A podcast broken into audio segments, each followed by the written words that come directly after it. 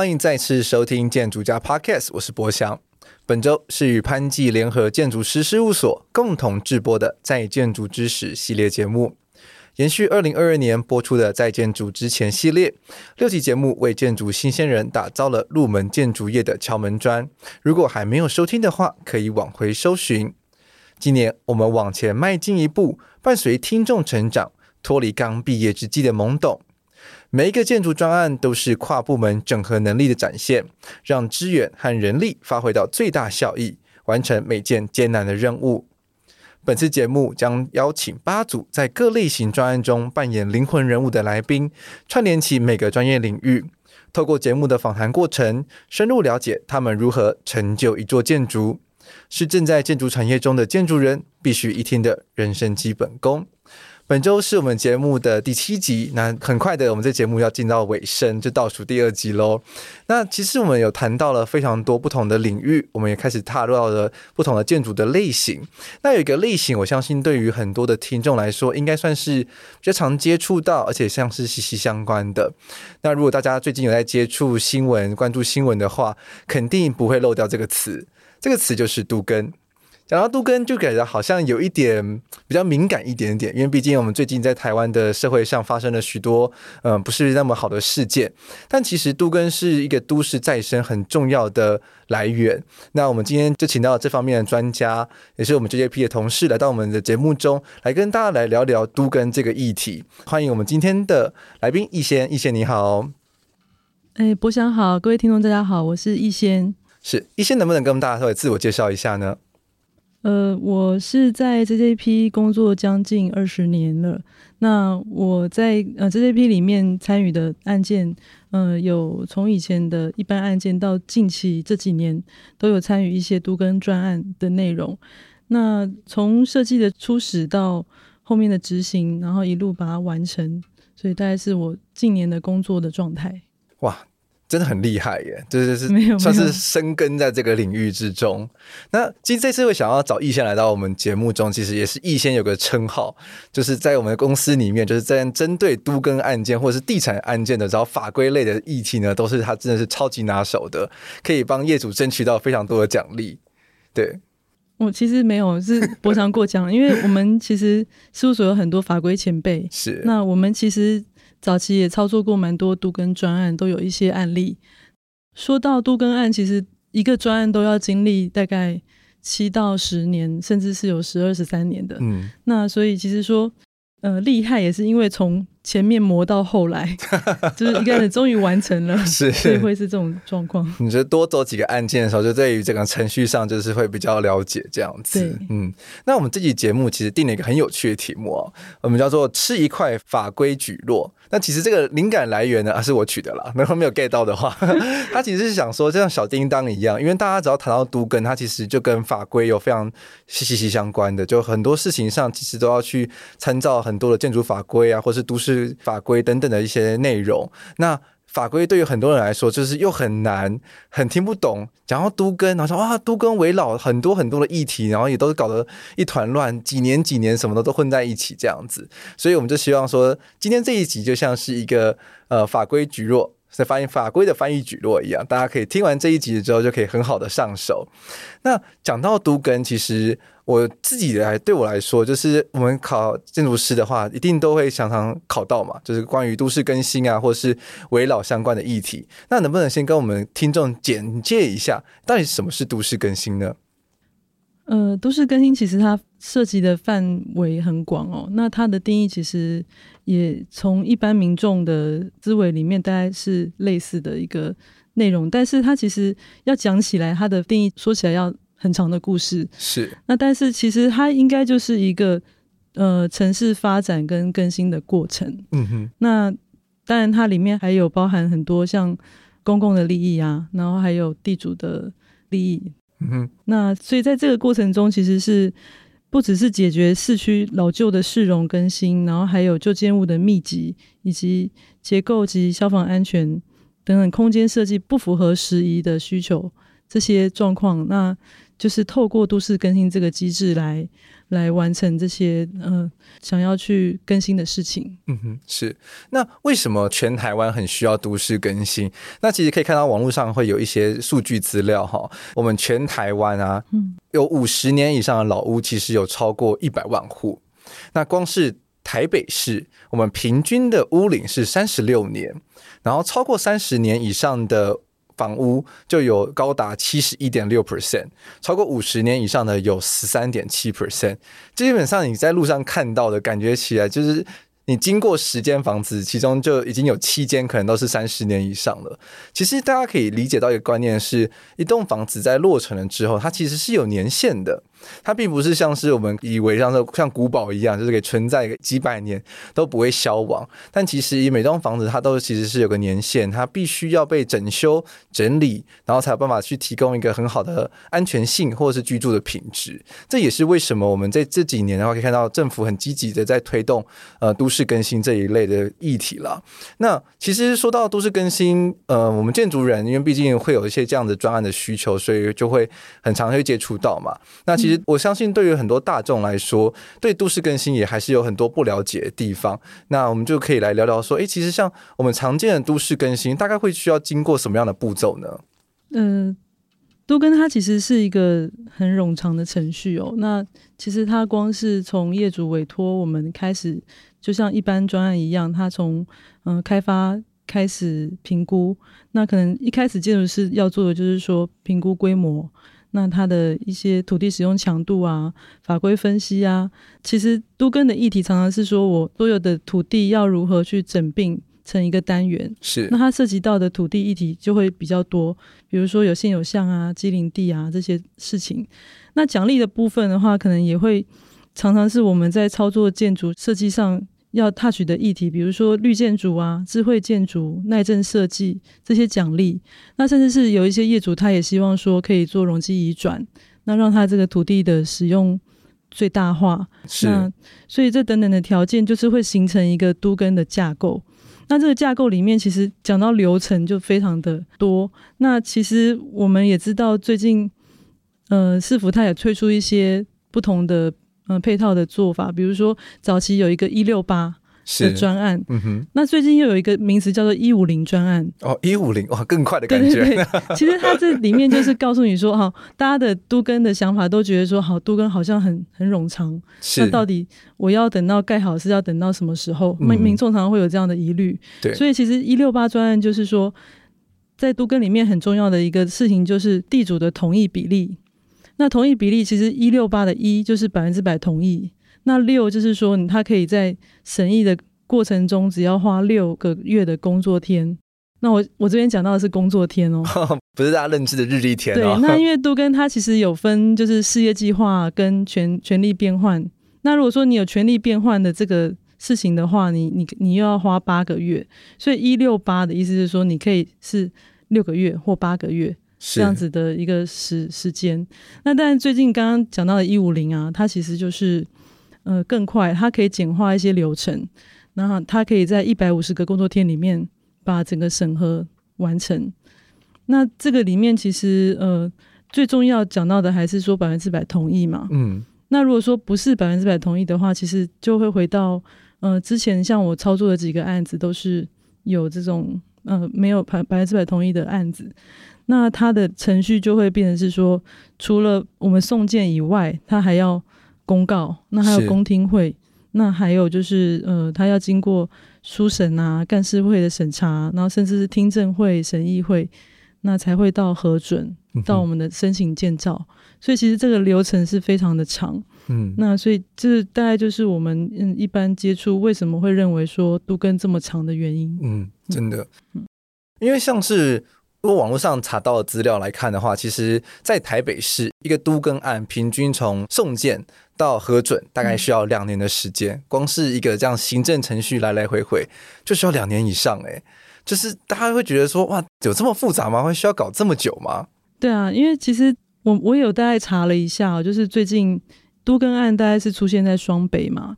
那双北的话，其实从前年双北哦，就是有七十七件的申请案件。那到现在只核准了七件，那去年的话是 双北有一百二十八件，是，但是它核定的只有两件，所以其实市政府它有在统计这个数据，那他也发现说，哎，六年来的核定率不到百分之二十，是，所以其实呃，都更的需求是越来越强度越来越强，是，可是。嗯、呃，公部门是面临到人手不足的问题，嗯哼，所以其实公部门也想要改善这个事情，所以不只是刚刚讲到的一五零专案，还有他们有做了很多，像他们想要在双北有做培育人才的这个在第一线整合开发的事情，是。那他有一个叫做都市更新推动师，嗯哼，这个这个职业哦，真的哦，对，那就可以帮忙市政府说，哎、嗯，我们来推动这个都更，然后一起加速这个流程，嗯哼。那其实这个都跟推动师，他有很重要的工作，就是他要他的专业可能是建筑师，那他也可能是估价师或者是代书，嗯，等等，就是在这个都跟的这件事情里面的某一个专业领域的人才是。对，因为我相信，对于很多大众来说，其实最怕的就是时间这件事情。这也是我很常听到身旁有一些可能都更的案子，他们可能推到最后面没办法成案的原因，就是可能会有一些住户，他们就是觉得说、嗯、啊，我一个都更案可能来来回回就八年、十年就就过去了才盖好，那可是我个人就不知道我八年、十年后还在不在啊。对，如果是有些老一辈的住户的话，可能就会有像这样子的考量，然后就导致说，哎，可能原本是一个可以比较大的整合的范围，然后可能就会因为有某几户他们不同意的状况下，然后就变成说，哎，就可能就只能做一半这样子。那其实它这样子都市更新的效率来说，其实就没有很好。对，而且我们最近常看到一些新闻嘛，嗯，那最近有一个新闻就是在松江路的某一个都更案，它就是有。都跟不同意户，他他在二十多年后终于点头了，对，但是他点头的时间点太晚了，是，因为他的那个周边的土地里面一栋已经盖好了，那另一栋是已经在挖地下室，快要开挖完成，所以其实像这种状况，其实我们都觉得很可惜。对啊，嗯，因为就变成说，沿路看过去就哇，好好多栋都是一些新的大楼，然后就刚好中间卡了一个看起来就是比较老旧的透天厝这样子。那就对于市容来说，其实就好像没有达到我们原本希望都更的一个目标，是希望说，哎，整个市容可以焕然一新这样。是啊，对。那我就相信，对于很多听众来说，可能就会很好奇说，哎，一个在都更的这样行政流程之中，最复杂的是什么样的部分？嗯。我觉得，如果从一开始的流程讲起来，其实大部分的建筑设计专案都是类似，就是先了解业主的需求，然后总体可以开发的量，然后就是需要去做产品的定位，尤其是房地产的专案。嗯、那不同的类型都会有不同的操作重点。那但是其实这里面在都根而言的话，其实它要整合跟考虑的事情非常多，除了具备一般案子该有的。事项之外，其实它有很多要具备公益性的议题，比如说像都更完之后，你的道路退缩应该要退缩多少？是，然后还有原本的都市纹理，你应该如何延续？那或者是开放空间，怎么样可以让除了这个都更单元以外的民众也更多公益性？是。那还有就是，比如说自己的设计里头，通用设计这一块有没有就是与时俱进，是更友善的环境？嗯哼。那等等，像这些条件都是在杜根案，呃，另外一个很大的重点是。那我们常常在遇到审议上，就是刚刚提到说，我们去送呃杜根事事业计划的时候，其实那个时候考虑的事情就要非常非常的多，因为杜根他在他在送件之前，其实他就需要让呃地主充分的参与，因为刚刚我们提到的都是业主嘛，是。但是杜根有一个很重要的一块是地主，那地主的话，其实他。要非常的了解他的需求，跟满足他的需求，是。所以其实，在都跟世界计划送件之前，嗯，地主其实他就已经完成他的选屋了。哦，真的哦，哇塞！那其实就变成说，在很早期的时候，嗯、其实一栋建筑物就已经基本上算是百分之八十九十设计完了吗？对啊，因为像选屋的时候，以住宅案来讲的话，其实就就是每一个地主，他要先选好他要的那一户的楼层。或者是他在边间还是中间，嗯，那还有就是他可能有一些，嗯、呃，他的那个权利呀、啊，他分回的一些内容，嗯，还有他可能要负担的一些金额，都要非常的详实，是。在这里面去让他们了解，然后才能送出去。嗯，所以其实这个送件之前不是只有建筑师的工作，还有就是比如说估价师，嗯，然后他这些都是要非常公开透明的资讯，让地主知道，那也才能够达到业主的同意比例，然后让这个都跟事业的内容送出去。嗯。嗯，光是这一点就感觉很难呢，因为像是比如说从一个案子开始推动到送出那个事业计划之间，大概通常会有多久的时间呢？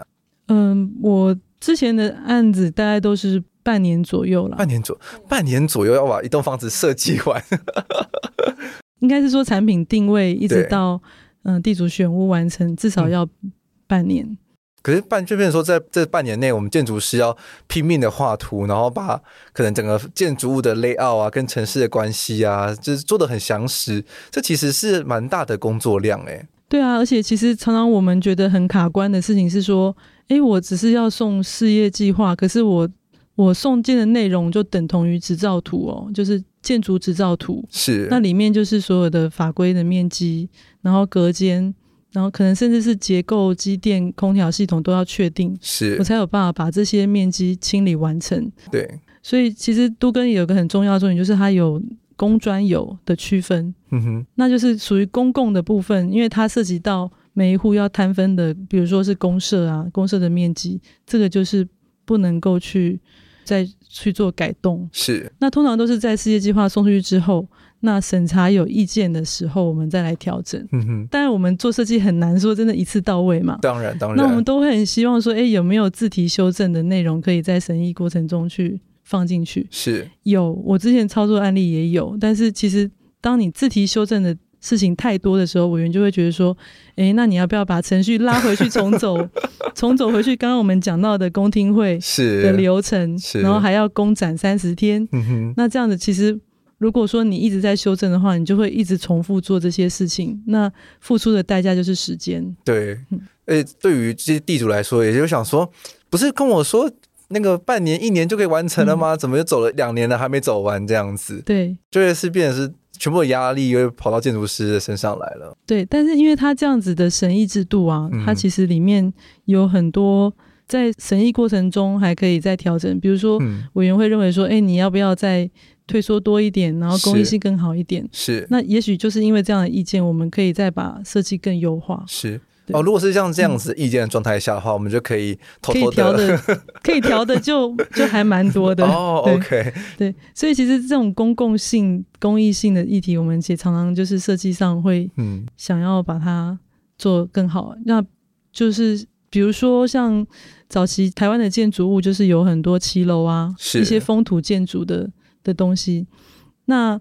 在都更的案件常常会看不到骑楼，可是这是为什么？就是因为它的土地面积不变，但是当它要退缩更大的时候，它可能楼盖得更高了，是那地下室挖得更深了，那它可能就没有骑楼。嗯哼，但是这个是一个呃顺应台湾的气候条件的风土建筑，所以其实。有时候我们在设计讨论的时候，也会觉得说有某种可能性，也希望把骑楼放进去。嗯哼，是因为这这蛮重要的，因为像如果大家行人走在路上的话，就是有时候就是诶，突然间没有没有骑楼的时候，其实也会觉得有点阿杂，就是变成说啊，突然间要把伞拿出来，然后就看到一群人就是挤在那个有骑楼的那一端，然后在那边讨伞这样子。因为毕竟尤其是双北，感受应该更强烈，因为毕竟我们时不时在下雨。但这说起来也很有趣，嗯，因为我们也有遇过案子的，真的是审查意见，他要求说，哎，你的左边跟右边的房子都没有骑楼，哎，为什么你要设骑楼？哦，就是反正他觉得都市纹理要延续，就是大家墙面线是一致的，是，然后。别人没有骑楼，你也是都做露天的。哦，那我们也觉得这个逻辑好像也通，也通，对。那好像也觉得，好像我也该提供一些遮雨吧。是，那就是会转换一些建筑的形式。嗯哼，可能就不是骑楼，是，但是我还是有这样子的机能，嗯，放到我们设计里面。OK，啊，所以其实这个建筑师在一个都更案子中，其实要考量事情真的蛮多的耶，而且是在一个非常非常压缩的时间之内。嗯、那我也会很好奇说，诶，像一个建筑师啊，自己从在接到这个案子之后，通常会需要去处理什么样的任务？然后他的在这整个专案中的角色大概是什么样子呢？我觉得呃，建筑师的专业的角色还是必须要尽到妥善规划的这个角色，因为毕竟在整个都跟的专业团队里面，只有建筑师是会做这一块。是那，但是讲到这个都跟案的团队啊，其实他必须要具备的就是说，刚刚提到的高度积极参与的地主嘛。是。那还有整个专业团队，包含估价师、嗯、建筑师，然后还有建商。开发者这些其实都是这团队的成员。那其实建筑师他做的就是，就是我们刚刚讲到的这些设计的考量。是。那怎么样可以满足到所有的条件，方方面面都把它整合的很好？那让这个审查不只是可以比较完善之外，在审查过程中也可以比较严谨的让它。在地主同意的条件下去把它执行完成，嗯、是对，因为其实可以刚刚这一期听到易先的分享，可以了解说，其实一个。都更的案子要推动的顺利，其实这中间的功夫其实真的非常的多，嗯、要考量的面向也很多。而且我真的觉得，其实一个都更案最难的地方，其实就是整合地主的意见，因为变成是说你的业主不再只是像我们做一些私人案的时候，你就是单一窗口、单一业主这样子。但是当你当做一个都更案的时候，你的业主突然间嘣变得也超级多的，就你也需要去参考呃市政府他们审查委员的意见。那你有建商，所以你也会有建商的意见，但是你也会有这些地主原本的住户，所以会有原本的住户的意见。建筑师需要去把这些的意见全部整合了之后，然后反映到设计上面，然后去提出一个，嗯，不能说全部人都满意，但至少说。大家可以就是同意的一个方案，这中间其实就有很多需要整合的面向，因为其实肯定大家看新闻一定会看到嘛，就是住户们一定都会希望说啊，我们如果可以的话，就是一瓶换一瓶啊，或者是说我家原本有露台，我就要有露台；我家原本有前庭，我就要有前庭。但是对于建商来说，他这可能就不符合他的一些开发的效益嘛。那转到一个角度来说，诶，对于市政府角色来说的话，他可能就觉得说，你们都跟完了之后，又每个人又把自己的前庭给围起来，那就没有都市开放啦，这也不符合公共效益。这样子，这所以这在这之中，其实肯定会有很多的摩擦。那建筑师要如何去应应这些困难呢？对啊，因为这讲起来，其实都跟最早的立法精神，据我了解，应该是多数决定嘛。是，那就是比如说现在百分之八十就可以送事业计划，那剩下百分之二十怎么办？是，所以其实就是我们。建筑师在做都根的时候，其实很重要的角色还有建商。是，我们应该跟建商完全把这些事情想好，然后也有提出比较好的方向，然后再共同去跟地主去去推行这个事情。那当然，刚刚有提到说一瓶换一瓶，可是其实这个是比较这个最早喊出这个口号的其实是政府哦，真的哦，对，好像我记得我有去查一下，大概是二零零七年的时候，真的是政府有喊出这个一瓶换一瓶，然后。换新屋赠车位，或者是什么新建期间就可以免房租等等的。而其实现在与时俱进的条件下，其实现在的建商已经难以承担这样子的条件。是，所以其实近期有些新闻科批也在说，其实这个观念应该要改变。嗯哼。那可是你得到的是大家居住更好的一个环境，但是并不是说完全的就是嗯、呃、一瓶换一瓶这么简单的思维。嗯哼。那其实是。我们带来的更好，就是说，比如说更好的市容、更安全的建筑物，那还有结构安全也是与时俱进的，不像以前九二一旧的法规那样子的条件。嗯、那我们是更好的一个居住跟生活的品质。嗯、所以其实这个是，嗯，我觉得在都跟案操作上也也还蛮有成就感，然后也觉得是一个很重要的地方。嗯，对，因为我相信对于很多民众来说，其实最让他们可能。会有很多顾虑的地方，肯定是一个生活形态的转变嘛。因为大家本来住在那个房子住的好好的，住了十几二十年，已经都习惯了。我就是习惯我家就是这样子的格局。那可能说我呃走路就是到大门口，只要走个五分钟，甚至走个一两阶楼梯就可以到了这样。但顿时间要变成是一个。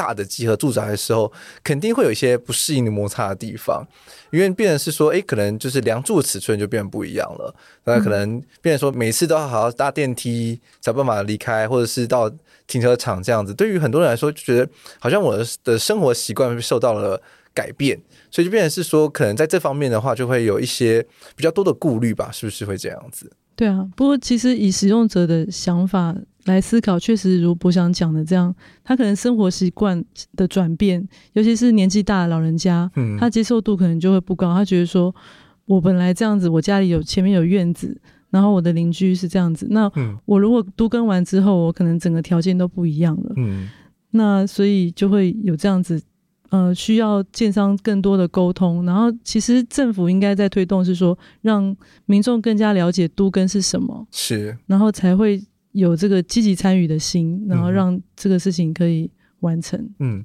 其实对我自己来说，我觉得这是几年都跟稍微推的可以比较顺利的很大一个要件点。我自己的想法啦，会不会是社会住宅推出来的时候，大家其实可以看到了某一种嗯，对于未来居住的想象呢？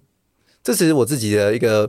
胡思乱想这样子，因为就是因为现在台湾推了很多社会住宅嘛，所以其实好像某种程度上好像也在示范出某一种集合住宅居住的可能性，这样子就变成让大家觉得说，哎，其实要转换一种生活的方式，好像没有那么的可怕。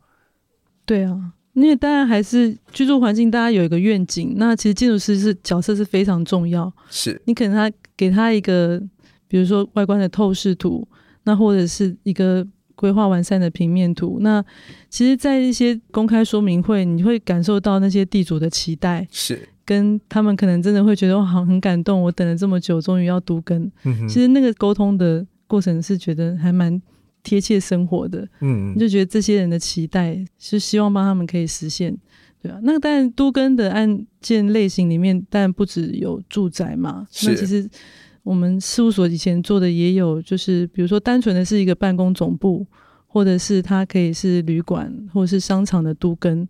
那其实这些类型，它要面对的课题也不一样。它比较就不是说，哎，真的是地主来，呃，更新完之后他自己再再去住，而是说他把资产活化之后，那这个更新的案件，它可以让呃原本的地主创造一些效益，这样子。是，哎，讲到说。呃，商办加饭店的这样的组合的话，嗯、我们事务所是不是近期有完成了一个专案，然后是在西门町非常显眼的一一座？对，那那个就是呃，大概是历经了八年的时间完成的都更案，它其实算是比较快一点。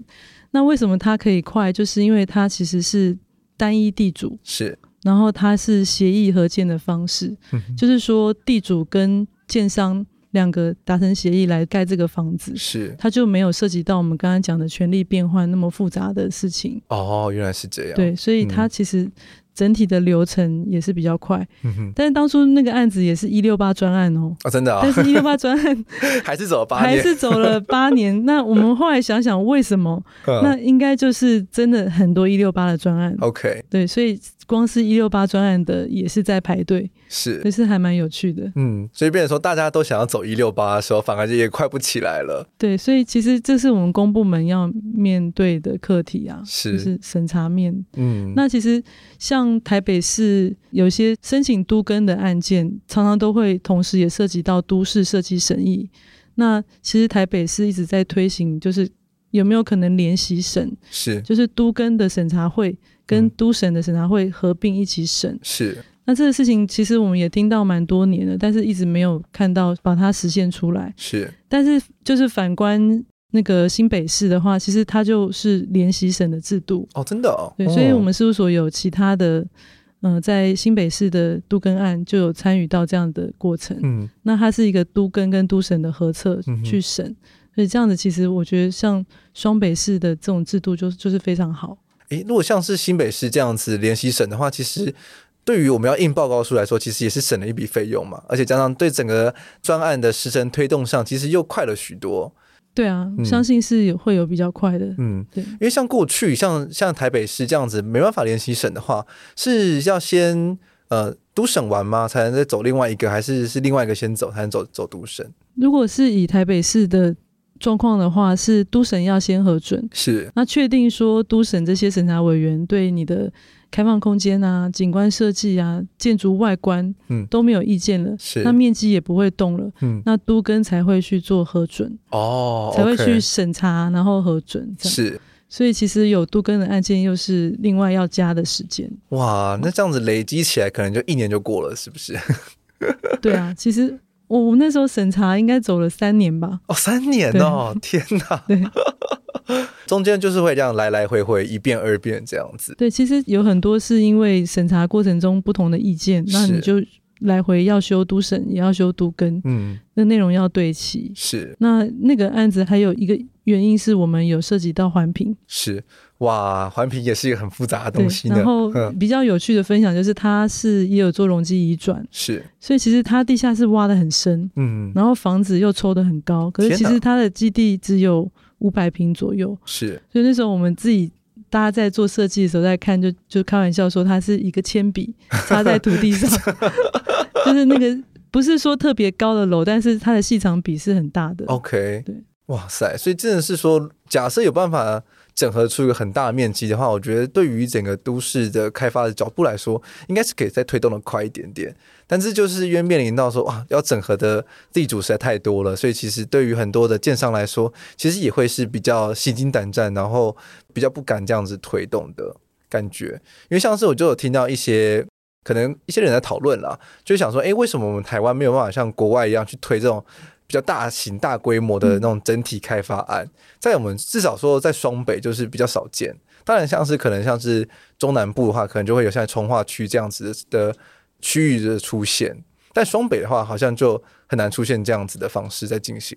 对啊，因为我觉得这些因素应该不是单单是都跟的议题啊。因为像有一些可能是早期的都市计划，嗯、它就是这样。像我刚刚讲的那个案例。它其实是四面临路哦，是，但是很有趣，是四面临路，但是它只有五百平。天哪！所以其实他在做都跟呃单元的时候，其实他应该是要尽量整合周边的土地，让它呃一个都跟单元的单层土地面积是最大化。是，那这样在规划上，不管是地下室开挖，或者是环境的冲击，应该都可以。比较小，但是我相信这个也是建商啊，或者是地主他们的心愿呐、啊。但是这个整合上，常常就是要看各个林地主的状态，不是那种在台湾的法规条件下没有办法完完整整的去达到这样的心愿。嗯，对，因为变然是说，哎，因为毕竟我们还是是一个法治的国家嘛，目标上我们还是希望说可以达到是一百趴的统一，这样子的话才比较不会有一些争议。因为毕竟其实。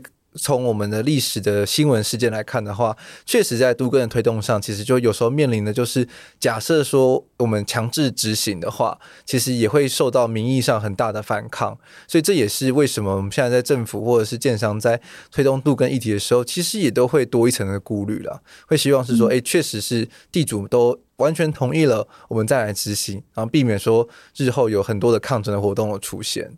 对你讲的，应该是有常常很。新闻上看得到的，比如说以前那个文林院是啊，那很很很很指标性的案子。对，我觉得那个应该也不是只有杜根的议题，它还夹杂着很多社会问题，是、嗯，比如说贫富差距啊，或房价高涨啊、嗯、那些状况。可是其实现在看我们现在其实还是一样的状况，就是嗯、呃，房价是高涨的，然后营建成本是上升的，嗯，那薪资成本也是一直在上涨，所以其实这些都是。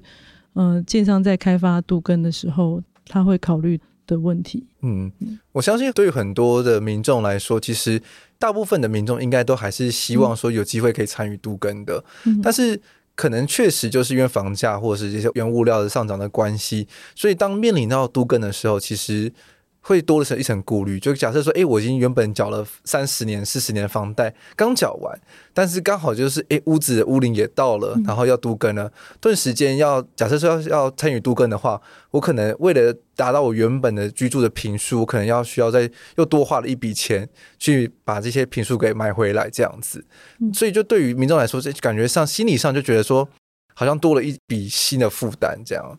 对啊，而且其实这些问题对我们的建筑设计影响也是很大的。是，因为像我们在杜根的世界计划里面，我们除了要刚刚提到的这些公益性的设计以外啊，在我们的内部送件出去之后，像你的建材设备表啊，然后那些你的材料会选用什么样的等级，包含空调、机电的设备，其实都要很详实的放进去。是。那如果说面临到发包的时候，这些物价上涨，那怎么办？我们要回头改这些东西吗？是。那发包不出去要怎么办？其实这个都是一环卡一环的 的事情，所以其实我们设计上也要充分了解它的呃原本的条件是什么，那地主跟建商他的条件，然后我们可以做到比较符合的这个条件的设计。嗯，是。那近期在台北看到比较大型的这种都市更新的案子，一个就是可能是广慈嘛，在那个信义的那边的，算是一个非常大的园区的开发。那另外一个的话，就是我们公司呃这一两年呢就是拿到的专案，就是行二行三这个专案，嗯、能不能跟我们大家来分享一下呢？哦，行二行三，它据我所知，它是属于公办度更案。是。那当然，它就是有原本的地主在里面，那它也有公部门的土地，这样子的案件，其实算是蛮指标型的度更案。那我们早期也有看过，像南港啊，它也有很多大型面积的公办都更案，所以其实这样子复合形态的都更案里面，常常会涉及到不同的用途，像刚刚提到的行二行三案，就是会有嗯。住宅跟办公还有商场是对，那这样子复合形态的建筑设计其实也也蛮有挑战的。嗯，对，因为我就当时候有看我们同事在我们公司里面分享，就行二行三的专案，嗯、光看他的剖面啊就很有趣，就是那种 diagram 式的剖面，因为他就会标示说全部未来需要入住的事业单位，嗯，然后就觉得说天哪，这个太多太多单位同时想要进这边了吧？嗯、所以变成说在建筑师在规划的时候就要考量很多，因为那一栋里面可能好像。有什么消防局，然后又有警察局，然后又有很多各式各样不同的局处，嗯、然后他们都会开一些不一样的需求啊，然后跟他们需要所要的面积啊，然后建筑师就需要把他们整合起来，对，然后变成是一个完整的建筑物这样子。所以当地主越多的时候，然后使用形态越复杂的时候，嗯、其实它的挑战又又更多。嗯，真的，所以确实确实大，虽然说我们都希望达到一个比较大。规模的开发嘛，嗯、但是在对于大规模开发的时候，其实背后的设计工作也是越来越多的。嗯，对。那其实我也会很好奇，像是我们在处理像是我们这样都更的时候，关于法规啊、奖励的时候，你是怎么培养自己这个部分的能力的呢？嗯、其实奖励的话，像我们之前做其他的类型的专案，就是非都更案的案子，像一些地方政府，它都会。设定一些法规的条件，比如说你在这个都市计划的区域内，你做了什么样的事情，你就可以得到相对的奖励。嗯、所以其实这样子的机制啊，不是只有都跟案有，那以前操作的案例其实也常常遇到。嗯、那我想，其实这个就是，呃，可以从一些专案的上头去累积。那常常看到的就是，比如说，呃，你做绿建筑，或者是做智慧建筑，或者是做耐震设计。或者是最近比较新的，像是无障碍的设计，它都有相对的奖励。是。那我在回想我以前在接触这样的的事情的时候，其实我们是多看案例。OK。就是可能有很多的以前的案例在该区域的。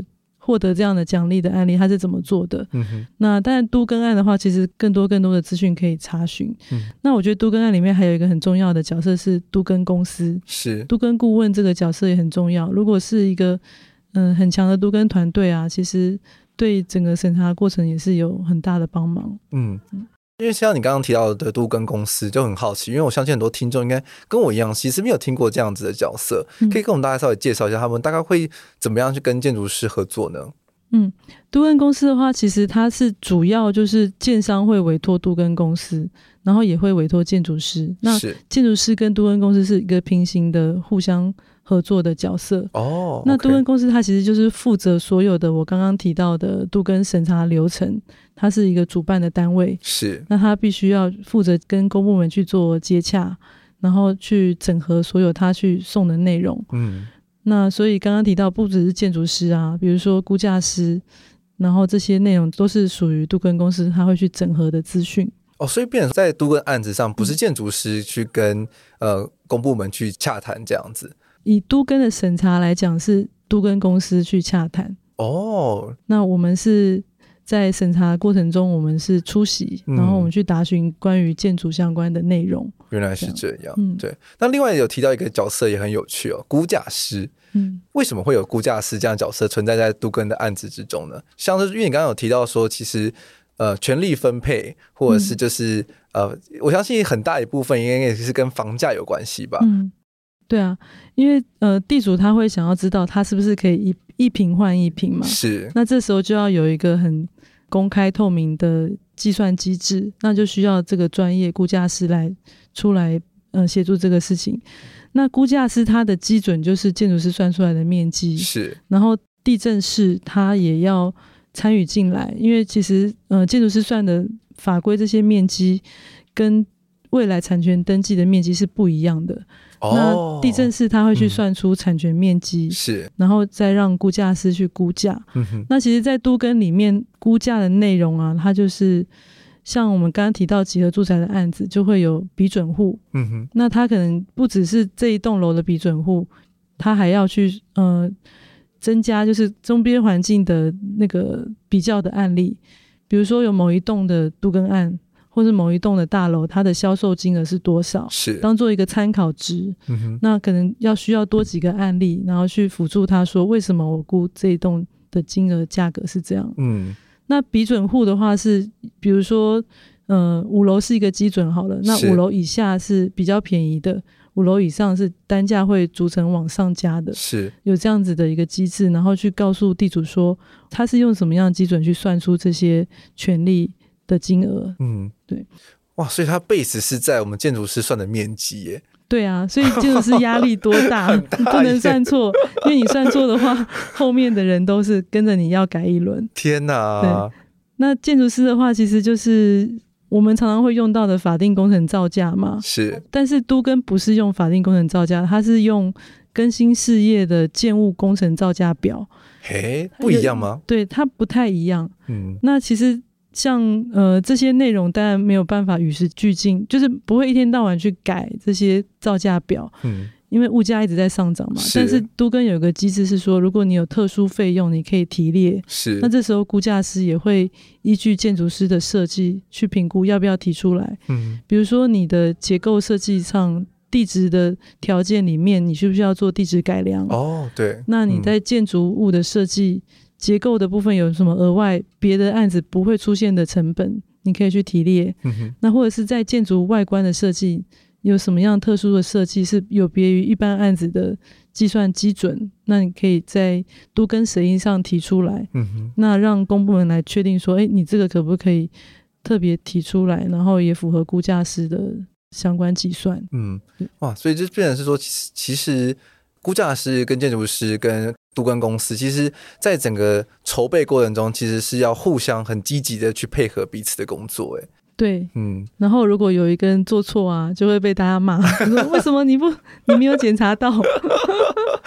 彼此的压力都很大。但是其实我们刚刚有提到嘛，好的都跟公司很重要。是。就其实像之前我们配合的一些都跟案，都是有几个固定配合的都跟公司，然后其实。做起事来也都有默契，嗯，那所以其实我们都可以互相把品质把关好，这样、嗯、哇，真的，其实，变成是说，大家很常在说都更很难，其实真的背后的 mega 真的很多。建筑师不只要非常懂那些奖励的法规，而且要有办法在很短时间内去筹划，把一栋建筑设计也完成，但背后牵动了又有这么多的专业的团队需要一起参与，然后去完成，所以真的是要成就一个都更的案子，真的不容易。嗯嗯，而且我觉得有很多事情啊，都是做中学。是，就是当你不知道公社怎么算的时候，那个地震师就会告诉你，哦、他就说：“哎、欸，你这个，你这个，你这个车工算错了，或者你的小工算的不对，是，然后哪边露台要变成约定专用等等的。所以其实做中学就是说，你会知道一些产权登记的美角，是，或者是估价的美角。嗯，那其实这个工作上也是有一些。蛮有趣的地方，嗯，那所以常常有人会说，建筑师是必须要是通才，就是大概都涉略一点，但是都不深。但是我们只要建筑设计这个部分比较深入，嗯，但其他的还是要略懂，略懂这样。对，因为必然是说，毕毕竟你在设计考量的时候，其实你有时候还是会需要把这些。东西还是要考量进去，总不能你设计一栋就觉得说啊，我想要一个很豪华的大厅，很豪华的车道，然后就哇，公设比，然后这公的部分占了五十趴这样子。不会不会，那时候建商就会跟你说，这个设计要改，对，公设比太高了，对啊，或是太浪费了，太浪费了，对。所以就变成说，这其实变成是好像做这种都跟其实跟做地产很像嘛，就是其实是要非常非常的斤斤计较的。其实都跟就是地产的高段班，我觉得是因为它是具备地产的特性之外，你还要顾及都更的条件。是因为像房地产的专案最大的特色就是它可能建蔽率、容积率，建蔽率是不一定啦，但是容积率是经常都会希望你把它用满。是。比如说你的容积率是百分之三百，它就要你用到百分之二九九点九九，这样子就是其实是要把它每一分都把它用用好。那我觉得常常有人会认为说，哎，你做都更案是不是就法规决定设计？是。但是其实像我觉得我看到事务所很多个都更案都做得蛮好，是希望在这样的条件下还是有一些设计上的特色，嗯，跟。更优化的地方是，所以其实不尽然是法规决定设计，但是它的难度加高了。那、嗯、在这条件里头要做得更好，是要更加倍的去努力。嗯，变成是说你要在好的设计的前提之下，但是你要同时去顾虑大家的利益。对，就是面面俱到，然后思虑要周全，嗯、是，然后面积都要算好算满，对，然后算对。哇，光是要算好算对这件事情，对于很多的建筑新鲜人来说，应该就很难呢。嗯，所以其实我觉得要有办法去参与到都更或是地产这方面的案子类型的，呃，建筑人应该是要具备某一些特质的吧？那有没有跟我们大家分享说，如果假设说我们有一些建筑的朋友或者建筑新鲜人，他们未来想要往这一块发展的话，他们会需要具备什么样的能力呢？我会建议就是年轻的朋友啊，如果呃对。都更有兴趣的话，其实我觉得做都更案子，刚刚因为提到时间都很长嘛，是可能像一开始参与进来到完工的时候，你可能都结婚了，生小孩了，所以其实做 杜根的案子是我觉得是非常的需要很多的耐心，是，然后不要怕繁琐的工作。那还有就是要充满爱心，因为你要倾听业主的声音，那业主就会去整合地主的意见，是，那就是要不厌其烦。然后，但是也有很重要的是说要有正确的判断，是说因为常常，嗯、呃，地主会有一些量身定做的要求，但是我们就会跟业主说，其实这个业主应该就是好的业主应该也很清楚，就是公平的分配是很重要的。那我们年轻同仁应该还是说有一个。像在法规框架里面可以跳脱做得更好的设计，嗯，然后秉持着一些公平分配的原则，嗯，这样子应该就还蛮适合做都更案的。哇，要有办法达成上述的特质，我觉得相信 应该也某种程度上算是个超人了吧。不过一开始当然不会有，但是做到后来慢慢就是可以磨练某一块，因为其实都是团队的成果嘛。是，就大家各自具备这些特质，也可以成就一个。这样的案子，嗯，就有些人可能算比较偏向负责设计，但某些人可能比较细心的，可以去多负责一些面积的计算，然后大家一起合力分工协力的话，就可以把这个专案就是进行的比较完善跟美好这样子。对，嗯，因为其实真的是建筑设计真的是一个集大成之志的一个职业了。那尤其是就是在做杜根案，我这样其实听完这一集之后，我觉得很大的感触是，真的要很有耐心诶、欸。因为它有很多的面向，其实跟一般的专案都稍微不太一样。一个是时程很长，当然说很多案子时程也很长，但是因为杜根案它又有很多很多的业主，然后需要去倾听他们的心愿，然后建筑师再把它画出一个美好的蓝图，让大家可以有个目标一起往前进。所以，便是说，其实建筑师在这个整个案子之中担任的是一个很，我觉得蛮艰难的角色的，因为你同时需要去面面俱到，然后同时又要去。带领大家展望未来，这样子，嗯，所以变成说，哇，其实建筑师真的是个超人一样的行业。对啊，其实就是过程中都要做好充分的沟通，嗯，那当然也会，呃，审查过程中不见得是跟你完全原原本设计是完全一样的，嗯，那就是要沟通好说，其实这些不管是奖励啊，或者是容积移转啊，嗯，不一定全部都可以拿到，嗯，但是我们原本规划蓝图是这样子，是，那我们就尽力这个团队去把它。取得，嗯，对。对，那所以其实做都跟案是，我觉得有很大成分是天时地利人和，嗯，这些都要具备才能够，真的才能够把这么长的流程真的把它走完。真的，尤其是看到最近台湾的对于可能像一些新闻的状态，你真的觉得真的是缺一不可，天时地利人和。然后是希望说，大家如果假设未来有机会参与到杜根的案子啊，都可以遇到好的杜根公司，对，还有好的建商，嗯，跟团队，对对，因为我相信每个建筑人其实会想要做建筑设计，其实应该是对于整个都市是非常非常有愿景跟想法的。那我们也希望说。嗯今年统计下来，全台湾还有一百多万户的五十年以上的老屋，嗯、我们也当然也会希望说，为了台湾更好的市容，那一定逐年逐年可以逐步的汰换掉，然后让整个城市是焕然一新，然后有一个崭新的面貌。我相信这样对于不管是台湾对国际的形象而言，或是大家生活在这个城市之中，一定都会有更好的感受度。那如果对于在节目最后再追问，就是易先一个问题哦。那假设说你如果重新来选一次的话，你还会想要再做杜根这样子类型的专案吗？嗯、呃，应该还是愿意啦，真的、哦、还是希望还可以，因为我觉得其实好的条件就是需要自己也去努力，嗯，对吧？那其实像事务所的杜根案啦，合作的也是有一些都是大型的建商。其实现在都更的需求是越来越高，我觉得这应该是一个呃双北的趋势，未来的趋势。那在这样的条件下，其实常常很多地主都会想要做都更，那他会去找一些他比较信任的建商，是那常常都是一些比较大型的建商，比较指标的、受信赖的一个品牌的的建商。所以，其实，在这样的条件下，我们事务所也很有机会可以。嗯、呃，接到一些好的建商的度更案，所以我觉得像像这样条件下，我们大家互相合作，那还是有很多的机会啊。嗯，真的，那也算是提供给建筑师有一个好的舞台，然后去发展出一个比较不一样的设计，然后让整个市容是可以更进一步的。对，但是、嗯、老实说，人生有几个十年，就是大概也就是几这几个，对，嗯，真的，就是大家还是可以。还有就是可以传承啊，就是年轻同事也可以累积这样的经验，嗯、然后可能一开始只是前头参与，但是到最后可以接棒给大家，然后把它真的全部走完。嗯，真的，其实我觉得培育这一块也真的很重要。嗯，然后怎么说呢？你要不要也来做杜根案？哇，要要来个来个十年，我我需要考虑一下。对啊，就是要考虑一下。真的好的，那希望大家听完这一集节目之后，真的有达到一块很好的翻译聚落。大家听完这一集，应该对于都更或者是对于都市更新相关的法规，应该会有更清楚的想法了吧？那未来如果面临到相关的议题的话，应该也都知道说可以如何解决。其实真的要执行一个都更专案，这背后真的会需要很大的耐心，然后跟很大的细心，然后去。